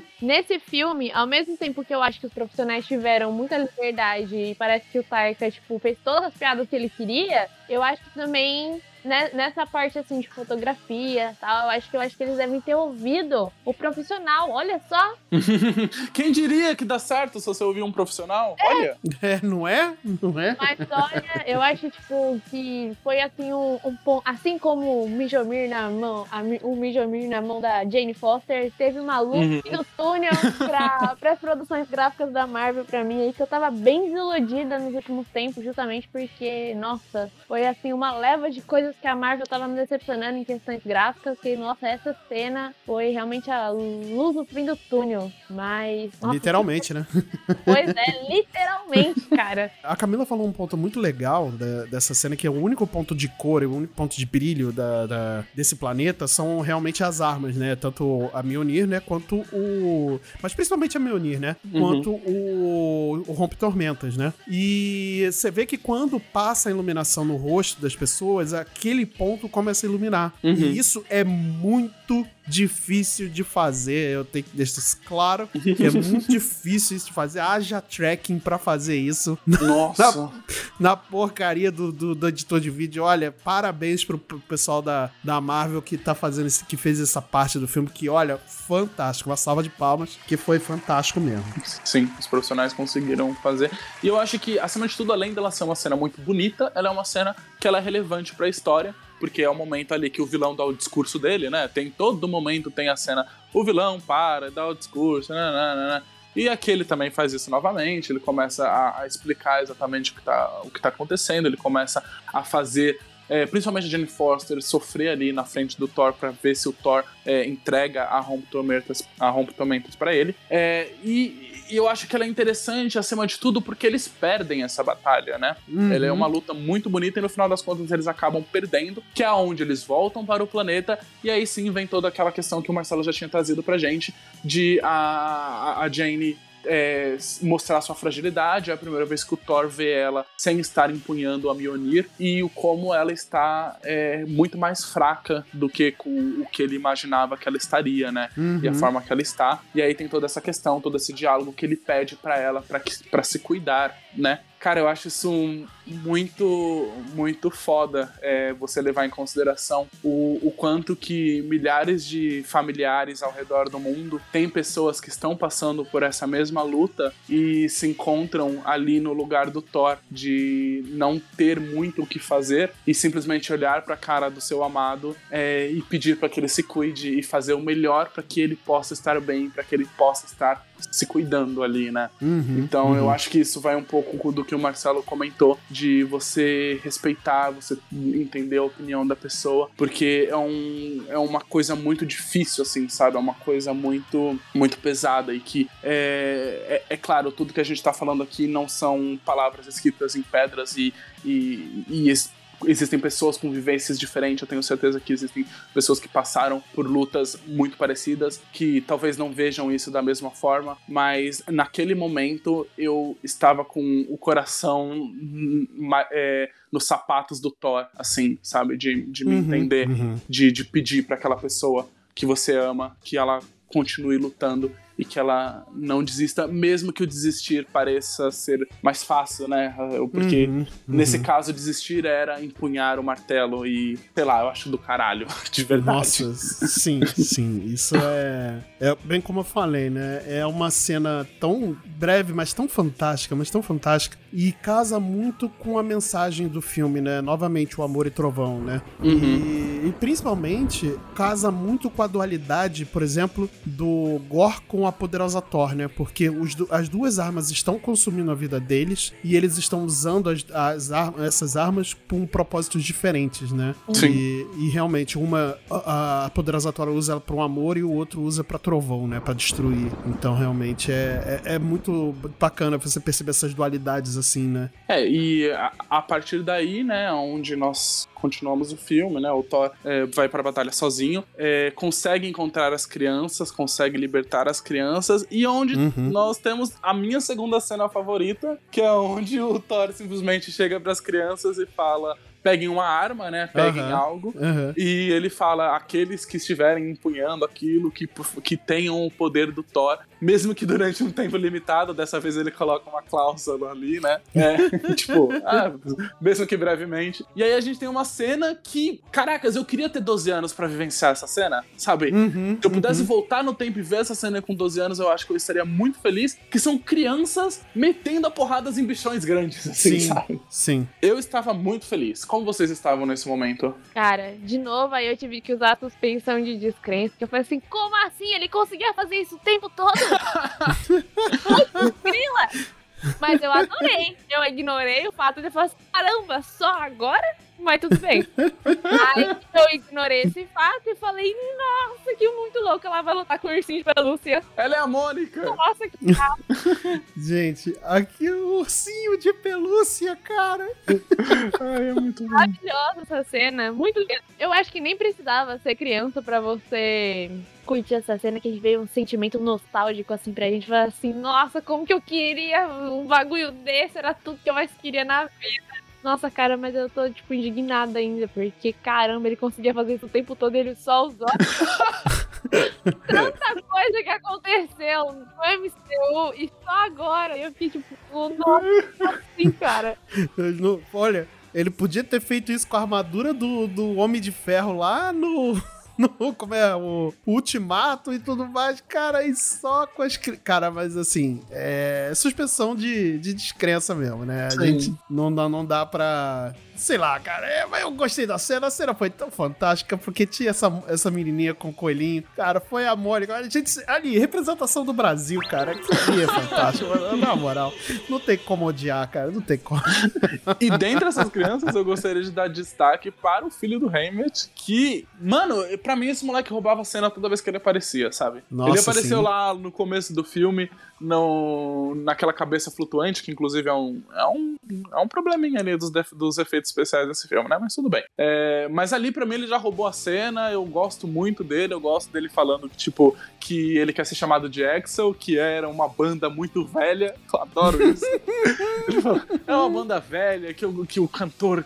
Ele, ele começa a falar como, como crianças falam, né? Como é, quando eles descobrem algo novo do passado, como se, sei lá, grande parte das pessoas que estavam assistindo esse filme não tivesse vivenciado aquilo, né? Então, Uhum. sei lá, eu gosto muito dele, acho que ele rouba a cena, gosto do que ele faz ali no filme como um todo. Eu senti que em alguns momentos ele parece até ser mais maduro do que o próprio Thor. Eu fiquei, nossa, O que não é difícil, né? É, Pois é, é verdade. mas eu é achei verdade. legal. Eu achei legal é, é, uma criança passar, às vezes, mais credibilidade do que o próprio Deus do Trovão, sabe? Uhum. Ah, mas ele é filho do Heimdall, né? Do, do cara que era o guardião de Asgard. Então ele tem ali um modelo, né? De, de, de, de figura heróica, né? Que eu acho que ele quer muito seguir, né? Então por isso que talvez essa sobriedade dele, né? E tudo mais. ah, eu, eu acho bacana. Eu achei muito legal, cara. E, e mostra realmente que, apesar do, do, do Thor ter evoluído bastante, né? Desde o primeiro e tal, ele não deixa de ser uma criança mimada, né? Em alguns momentos ali. Não deixou de ser essa criançona, né? Sim, sim. Assim, pra, acho que pra gente finalizar um pouco essa cena da Batalha das Crianças, ela pra mim faz um uso muito incrível da música, meio que a música tema desse filme, né? Uhum. Que é a música do Guns N' Roses, Child of Mine. E eu acho que eles usam uma montagem muito boa. Eu acho que o Marcelo, que gosta de montagem, deve ter meio que surtado nesse momento, porque eles vão usando o solo que existe na música, né? Conforme as crianças vão batalhando, e parece que vai carregando, né? Porque as crianças estão lutando e as coisas estão acontecendo, e ao mesmo tempo tipo, corta pra Jane Foster também lutando Uhum. a, a batalha dela, né? A- que é a batalha dela contra essa coisa, né? Que é o câncer. Então, Uhum. tipo, vai e vai cortando e vai crescendo e vai crescendo e aquele sentimento vai sendo construído dentro da gente Uhum. até que chega o, o final da música, né? E a gente tem a Mjolnir flutuando ao lado da Jane e é, é a grande decisão dela, do tipo, Uhum. qual dessas batalhas que você vai escolher, né? São duas frentes diferentes. Cara,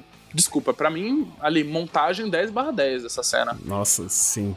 É a manipulação da emoção através da música, meu amigo. E é o que a gente Uhum. tenta fazer sempre no audiovisual, que é ah, manipular seus sentimentos, né? Toda a parte de montagem, essas montagens, né? Não- Nada ali é, é- é jogado, sabe? Tudo é feito de propósito exatamente para poder manipular. A escolha da música, o momento que ela sobe e desce, né? Na cena, que na hora que tem que dar mais destaque para a voz das pessoas e tudo mais, e na hora que a música tem que subir, quando tem aquele crescendo. Então, tudo é planejado pra manipular suas emoções e a gente vai lá e cai, porque, cara, não dá. É, é- é- quando é bem feito, obviamente, né? A gente fica entregue e a gente ficou totalmente. Eu, pelo menos, assim, eu e Hildo, né, no caso. é, a Camila deve ter ficado também, eu sei. a gente fica entregue porque realmente é uma parada muito emocionante ali, né? Uhum. Você foi entregue, Camila? Que foi mais uma vez uma amostra que a gente tem que deixar o profissional trabalhar, hein, galera? Tô falando, só deixa os homens trabalhar. Mas é realmente a edição de. Eu acho que assim, tem algumas músicas que eu trocaria, assim. Uhum. Mas em Uhum. questão de edição de som, tipo, esse negócio que você falou sobre a batalha, é, crescer de acordo com o crescimento da música também, tipo, nossa, ficou muito bom. Realmente, tipo, você hein, é uma imersão a mais assim, na cena. Sim, sim. Não, e, e no final das contas, né, ela acaba voltando, fazendo parte dessa batalha, a Jane Foster acaba lutando, é, acaba destruindo a, a espada do Gore, né, e, e Uhum. eu acho muito legal como o, o- a Mjolnir fica com a destruição, né, porque ela prende os pedaços da espada dentro da Mjolnir e, e aí sim a gente tem aquele bem fragmentado, aquela arma bem destruída ali, né, bem, Uhum. eu acho, visualmente do caramba. Apesar que rola ali um pequeno detalhe, né? Que inclusive meu namorado levantou isso conforme a gente tava assistindo o filme depois que a gente saiu do cinema, né? Que é por que raios eles deixam o vilão no chão? Por que, que eles não olham pra trás e começam a ter uma conversa ali, né? É, e aí, conforme eles acabam deixando o vilão lá, ele acaba correndo e entrando pra dentro da eternidade, que o portão já tava meio aberto ali, né? Só bastava ele, ele entrar. E aí, lá na eternidade, a gente entende um pouquinho qual que era a, a verdadeira missão dele, né? Que não foi, não era matar os deuses, não, ele estava fazendo isso meio que pra conseguir o objetivo final dele e que o objetivo final dele, na verdade, era pedir que sua filha ganhasse é, uma segunda chance, né? E que ele tem ali a percepção de que ele não poderia estar lá para cuidar da sua filha no final de tudo, né? E que a sua, a sua ganância foi longe demais e que o seu desejo cego e sua adoração acabou se invertendo. Ele não adorava mais uma figura divina, mas ele com- chegou a um patamar onde ele acreditava ser uma figura divina e no final das contas foi derrubado pela sua própria mortalidade, né? Um cara que, ia estar, que estava ali, estava à frente à eternidade, poderia fazer o seu desejo de voltar, a, de ter de volta a sua filha, mas no final das contas não teria com quem, não teria quem cuidasse de sua filha nesse momento, né? O que, que Uhum. vocês acharam dessa cena na eternidade, assim? Você acha que ele, tipo, chegou na eternidade já pensando na filha dele? Sim, pelo menos foi a, a- a percepção que eu saí do filme foi que no final das contas ele não queria matar os deuses, ele queria que a filha dele voltasse. Eu, na minha concepção, eu entendi que ele queria matar todos os deuses, sim. E eu acho que ao ver a escolha do Thor é, escolhendo, em vez de impedir ele, que, tipo, ele passou o filme todo fazendo essa jornada pra impedir ele, mas ali, na hora que ele vai fazer, tipo, matar ali todos os deuses, tá com desejo ali na mão, o Thor falou, não, eu não vou perder meu tempo com você, porque ela tá ali, a Jane tava ali do lado dele morrendo, e falou, eu quero passar os últimos momentos com a, com a pessoa que eu amo. Aí, Uhum. eu acho que esse discurso, pra mim, eu acho que foi nesse discurso que caiu a ficha do Gore e falou assim: a pessoa que eu amo, a pessoa que eu amo, minha filha. E aí ele tipo, queria passar, mas ele não poderia, porque ele ia ficar. Porque ela, Ele ia morrer de qualquer jeito. ele ia né? morrer. E, tipo, ele mudou de ideia por conta do Thor e da Uhum.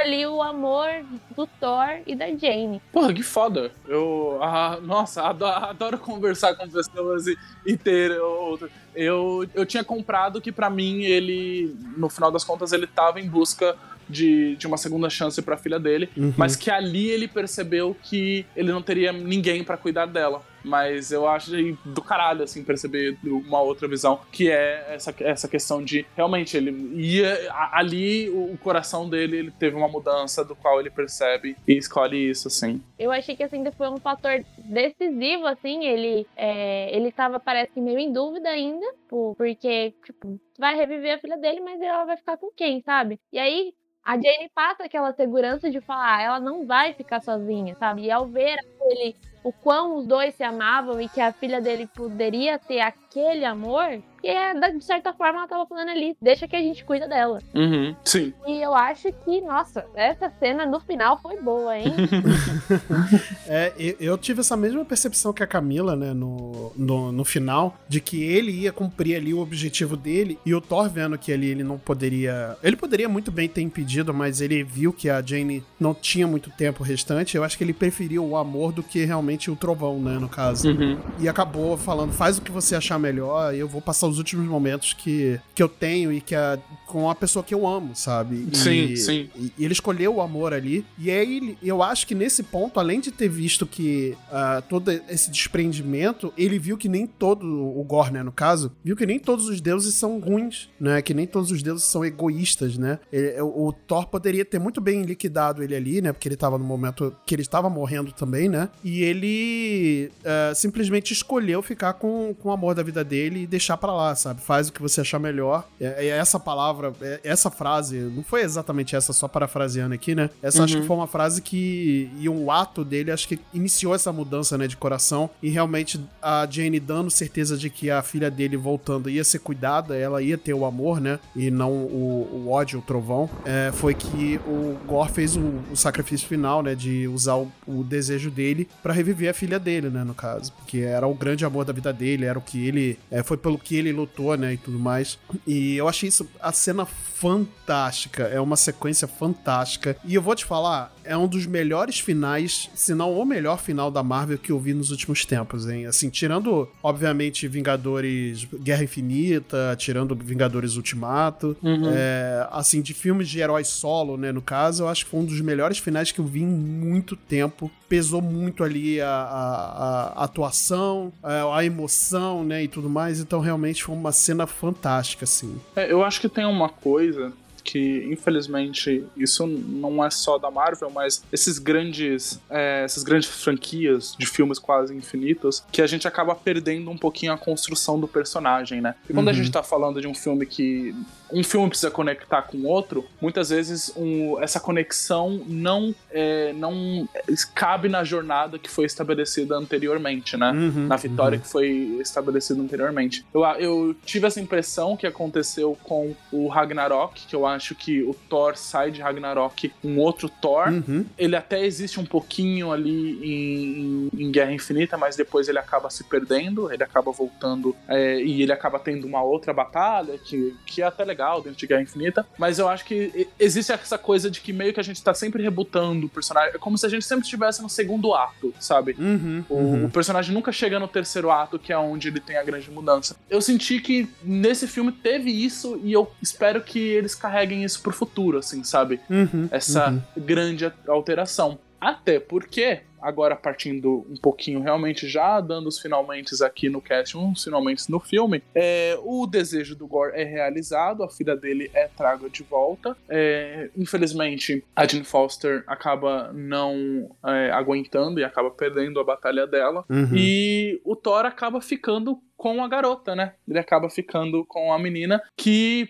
a tudo que dá a entender ali se tornou a filha dele, né? Sim. Até o próprio Korg, ele fala vários momentos que o Thor seria um ótimo pai, né? Se ele tivesse filhos com a Jenny Foster ou alguma coisa assim. Sim. Ele fala isso em vários momentos e acaba real- é nem realizando um desejo, né? Que talvez não fique muito claro que é um desejo do Thor ter filhos, né? Uhum. Mas ele acaba, né, continuando dar o seu amor dele ali pra outra pessoa que realmente precisa, né? E aí ele acaba se tornando a filha dele. E, aliás, a cena depois é muito legal, né? Essa, essa interação dos dois, né? Eu acho muito fantástico.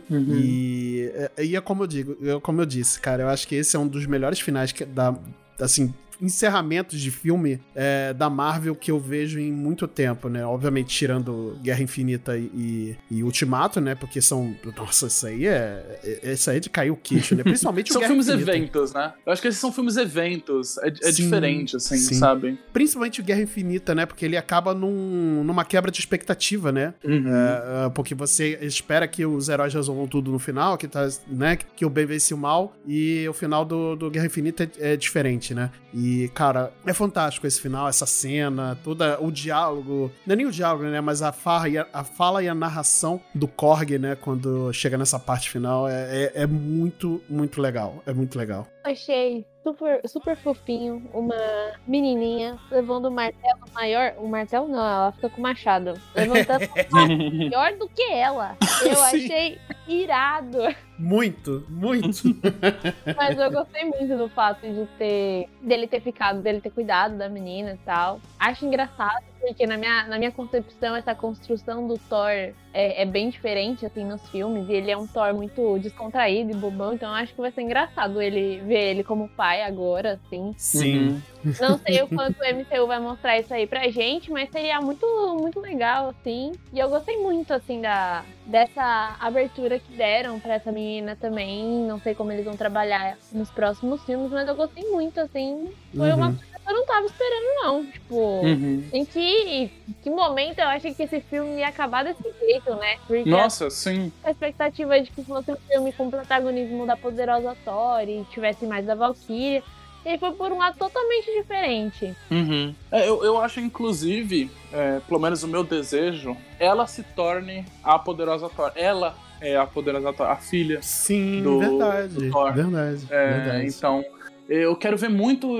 Eu quero ver muito isso mais pra frente. Eu gostaria de ver um quinto filme onde eles estivessem junto. é, gostaria de ver esse manto sendo passado pra ela, sabe? Uhum, uhum. É, ia ser bem legal. E falando um pouquinho sobre o fato desse filme, da, da finalização desse filme, como o Marcelo tava falando, é, eu acho que no final das contas. Como eu disse lá no início, que esse filme pra mim tem uma mensagem mais estabelecida e que ele encerra sua mensagem, todos os outros personagens, não só o Thor, é, acabam encontrando o amor novamente, né? A, o Rei Valkyria acaba sem, ela acaba de novo encontrando o amor pelo seu povo, pelo, pelo seu trabalho, pelas coisas que estão acontecendo. O Korg acaba literalmente encontrando um, um amor é, ali onde ele, ele se casa, né? Ele faz ali o rito de passagem que ele explicou anteriormente. É, rito esse que acho muito foda algumas escolhas do, do, do Taika, algumas escolhas visuais ali, de Uhum. eles terem escolhido um, um cara, um, um cara, um homem rocha de bigode, né? Um picotão, assim, né?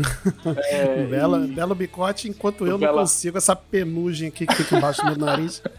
Muito obrigado, Eu- Sr. Taika. Muito obrigado.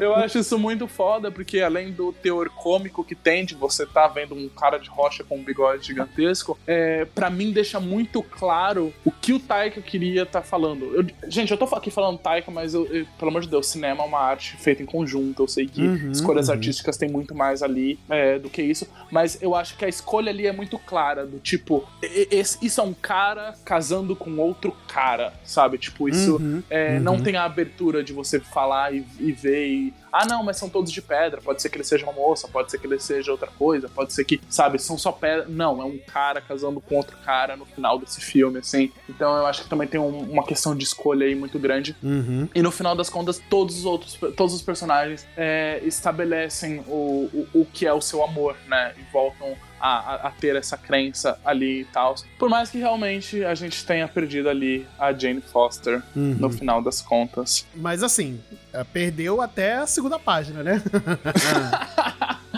Bem, é, é, é, vamos, vamos, vamos com calma, né? É, então a gente tem ali duas ceninhas extra, né? Uhum. Uma primeira cena do qual aparece um personagem ali que. Não sei, você quer dizer alguma coisa, Marcelo? Quem aparece? Muito bem, nós temos ali a primeira aparição do futuro namorado do Wolverino, que é o Hércules, cara. E principalmente, principalmente, não, foi por isso que a Lívia, minha esposa, minha, minha digníssima esposa, gritou no cinema quando viu ali o, o ator que vai dar a vida ao Hércules, né? Que é o ator.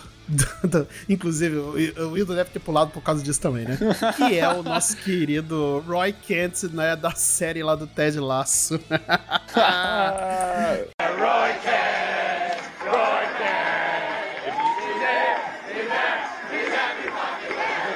Amo, caralho. Is here, is there, is fucking everywhere. Rocket, Rocket. que é o nosso querido Brett Goldstein, né? Que é ele que vai dar a vida ao, ao Hércules, né? Deve aparecer provavelmente só no próximo filme ali do, do Thor, né? Não sei aonde mais ele pode vir a aparecer. Mas, cara, Brett Goldstein como o, o, o Hércules e principalmente musculosaço, né? E tal, todo peludo. cara, que coisa Peito fantástica. É coisa que cabeludo. É tão difícil a gente ver isso no cinema, né? Cara, são, são poucos que conseguem ostentar um peito cabeludo de respeito, como o Sr. Brett Goldstein e, e o Sr. Henry Cavill também, né? Por consequência. Esses dois, cara. Olha, eu, eu pulei porque eu reconheci. Primeiro foi por causa do, do, do Hércules, né? Que é um personagem importantíssimo nos quadrinhos, né? Inclusive, ele é importante no arco do, da Guerra Civil, né? Que a gente já teve aí a adaptação, entre aspas, né? Tanto da Marvel. Eu falo entre aspas porque aquilo ali não foi adaptação, não, tá, gente? Eu- Convenhamos que aquilo ali pode ser qualquer outra coisa. Mas temos ali, né? A primeira aparição do Hércules e depois é que eu olhei direito e falei, não, não é possível. É ele mesmo. Cara, foi, foi muito foda, foi muito foda trazerem aí o, o, o, o- o nosso querido Roy Kent, cara, que foi, foi foda, Sim. foi foda. E aí, no finalzinho, né, depois que os créditos bonitos subiram, né, que eu sempre falo, veio os créditos tradicionais, e aí sim a gente acaba recebendo um vislumbre é, de que a, Jane foi parar no Valhalla, né, Uhum. Lá encontrou nosso querido amigo Idris Elba, que também tava lá. E eu tive a sensação de que essa cena foi uma geladeira da Marvel. Ela falou assim: olha. Esses dois estão aqui, estão no Valhalla, entendeu? Pode ser que eles voltem, pode ser que não. A gente vai deixar eles aqui, depende de como for o contrato, de como for a história. Vamos deixar eles aqui na geladeira. O que, que você achou disso, Cássio? Você achou que, que pelo menos tem uma esperancinha ali da gente ver uma poderosa Thor no futuro? Eu acho que sim, eu acho que eles. É grande chance de trazerem ela de volta, assim, né? Mas eu acho que é muito isso também, tipo, e vai ser resolvido em questão de contrato, tá, galera? Porque a gente não sabe se a atriz realmente quer continuar, tal, no MCU, né? Ficou meio. Uhum. meio aberto, assim, não sei se ficou muito bem decidido pra mim, questão, assim, da atriz querer continuar na Marvel, mas quero demais, eu quero muito, por favor, sabe? Sim. E além do que eu acho que fizeram isso, deram muita brecha pra voltar muita gente aí. Ah, é. Morreu. É, mas assim, né? Marvel revivendo. Ai, gente, Uau, né? Nunca aconteceu, né? nossa, Nunca aconteceu. Loki. É verdade, é Só falta verdade. trazer Loki de novo, né? é, Loki lá em Valhalla também vai voltar no próximo filme. Oh, meu Deus do céu, É, é verdade, é é. verdade. Exato, exato. E eu, eu acho muito legal, depois que terminou essa cena, tem a frase, né? O Thor, o Thor vai voltar, né? Mas só que no inglês, como não tem essa definição The Thor, né? Ou Uhum. definição de gênero, né? No pronome, Sim. ele ficou, ficou muito ambíguo, né? Essa frase em inglês, né? No caso, Aham. né? Thor vai voltar. É, eu ia falar isso. É, em, português, em português também ficou Thor, ficou Thor voltará, né? Thor É. vai voltar. Isso, Que isso. também é tipo Thor, não é o, não é a, é Thor e voltará, né? Então, Sim. Pois é. Aí se, vai ser a Jane Foster, se vai ser o nosso querido Chris- Hemsworth, o, o Odinson, né? Ou se vai ser a filha dele como Thor agora, porque é o poderoso Thor. Porque, cara, convenhamos também, né? Essa fase 4 é, é, é muito passagem de bastão também pra muita coisa, né? Uma renovação de, de elenco, uma renovação de heróis ali, né? Pra poder continuar com esse universo cinematográfico, né? E tudo mais. Outros heróis estão surgindo, como o Blade, tá vindo o Quarteto Fantástico, né? E tudo mais. Os X-Men é, devem aparecer aí futuramente, né? Então é, é, bem, é bem isso, né? A fase 4, ela é uma passagem de bastão, né? É um grande vem aí. Vem aí, exatamente.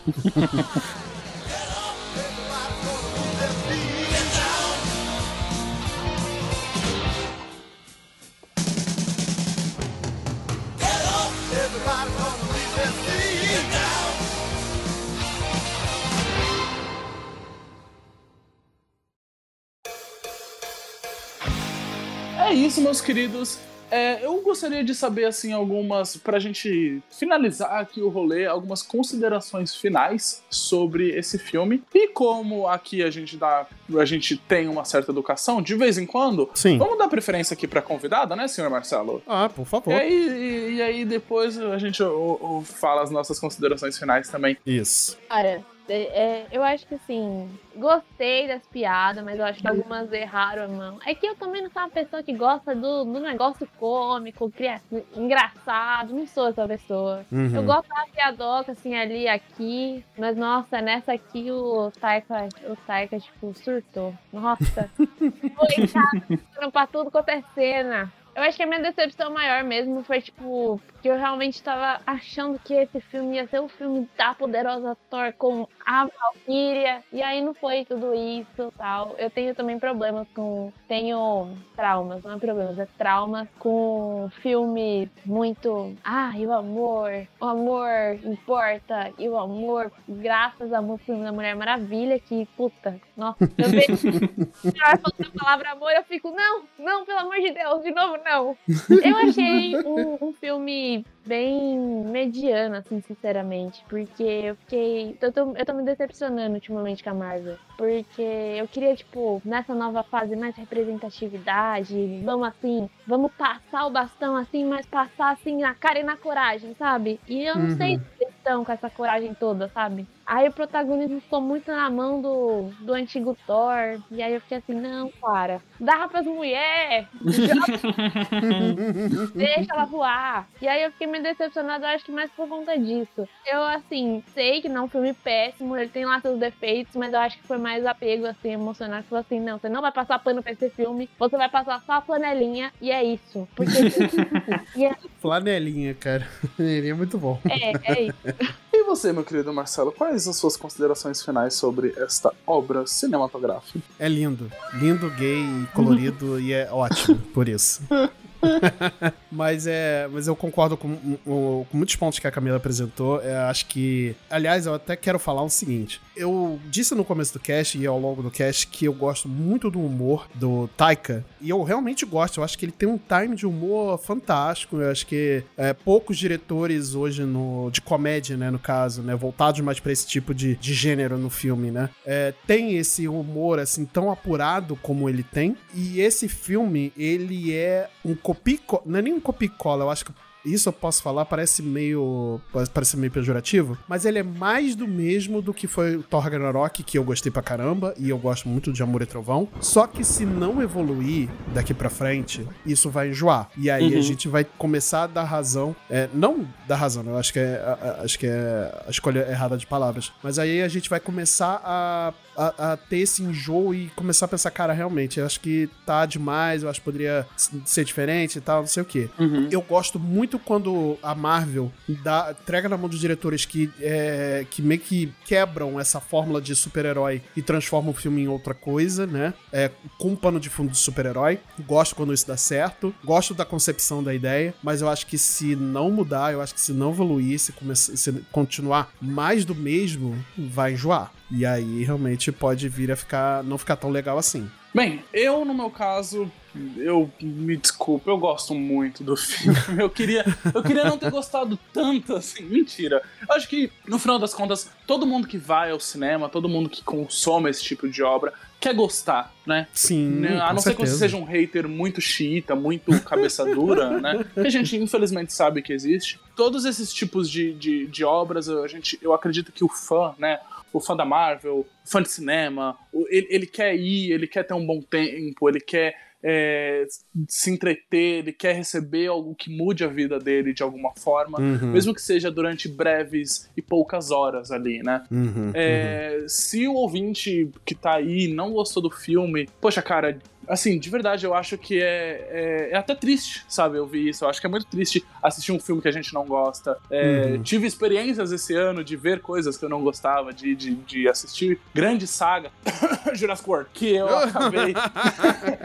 que eu acabei, assim, no final das contas, hum, saindo decepcionado no cinema. Mas Uhum. com Thor, Amor e Trovão, esse não foi o caso. É, eu saí muito feliz, eu saí conversando muito sobre esse filme é, com meu namorado, conversando com meu irmão, que foi junto, uhum. é, falando sobre o quão, é, no final das contas, a gente recebeu uma mensagem muito coesa, muito bem estabelecida, que pra mim é o que mais importa. Eu sei que realmente, como filme de MCU, ele pode não ser tão bom assim, cumprir tanto o seu papel quanto um filme que leve o universo pra frente, mas eu acho que dentro do- de si, dentro da do- do- do seu pouco ali do seu momento, ele pra mim faz o que ele precisa fazer. É, e aí realmente ele falha quando é pra ser essa coisa mais pra frente, pra ser essa coisa que carrega o universo. Uhum. Por exemplo, eu acho que realmente, como a Camila tá falando, falta falta poderosa Thor nesse filme, falta Va Valkyria nesse filme, falta problemas para serem enfrentados no futuro.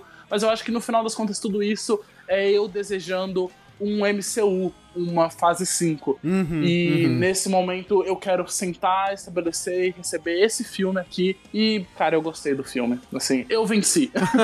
Me desculpa. Não, não precisa pedir desculpa. Cara, se você gostou e funcionou pra você, é, você tá totalmente certo. E eu gosto desse filme também, cara. É. Vamos junto nessa Bifrost colorida e é isso aí, gente. Foda-se, foda-se, é isso. É sobre isso, meus caros ouvintes. Se você também gostou do filme ou se você não gostou do filme, lembre-se sempre, nós estamos lá no Twitter, lá no Instagram.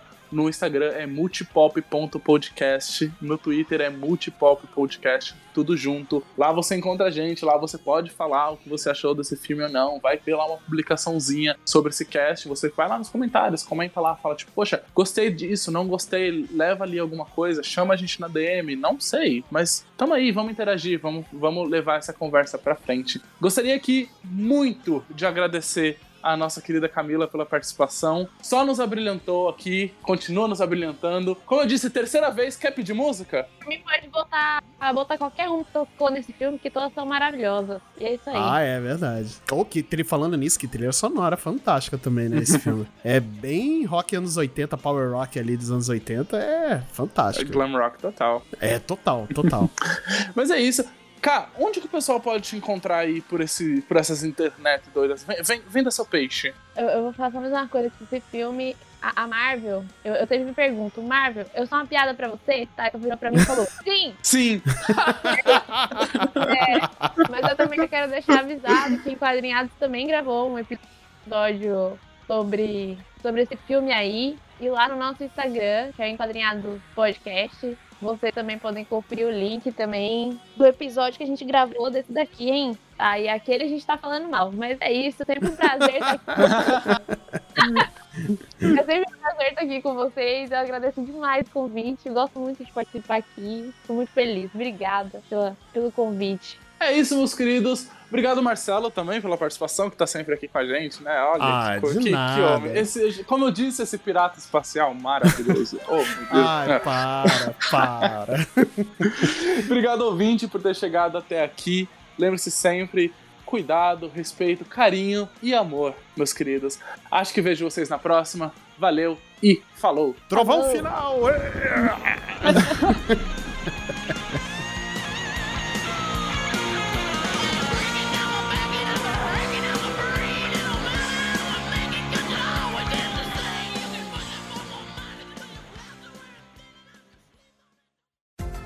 podcast foi editado pela Yellow Umbrella, produtora audiovisual.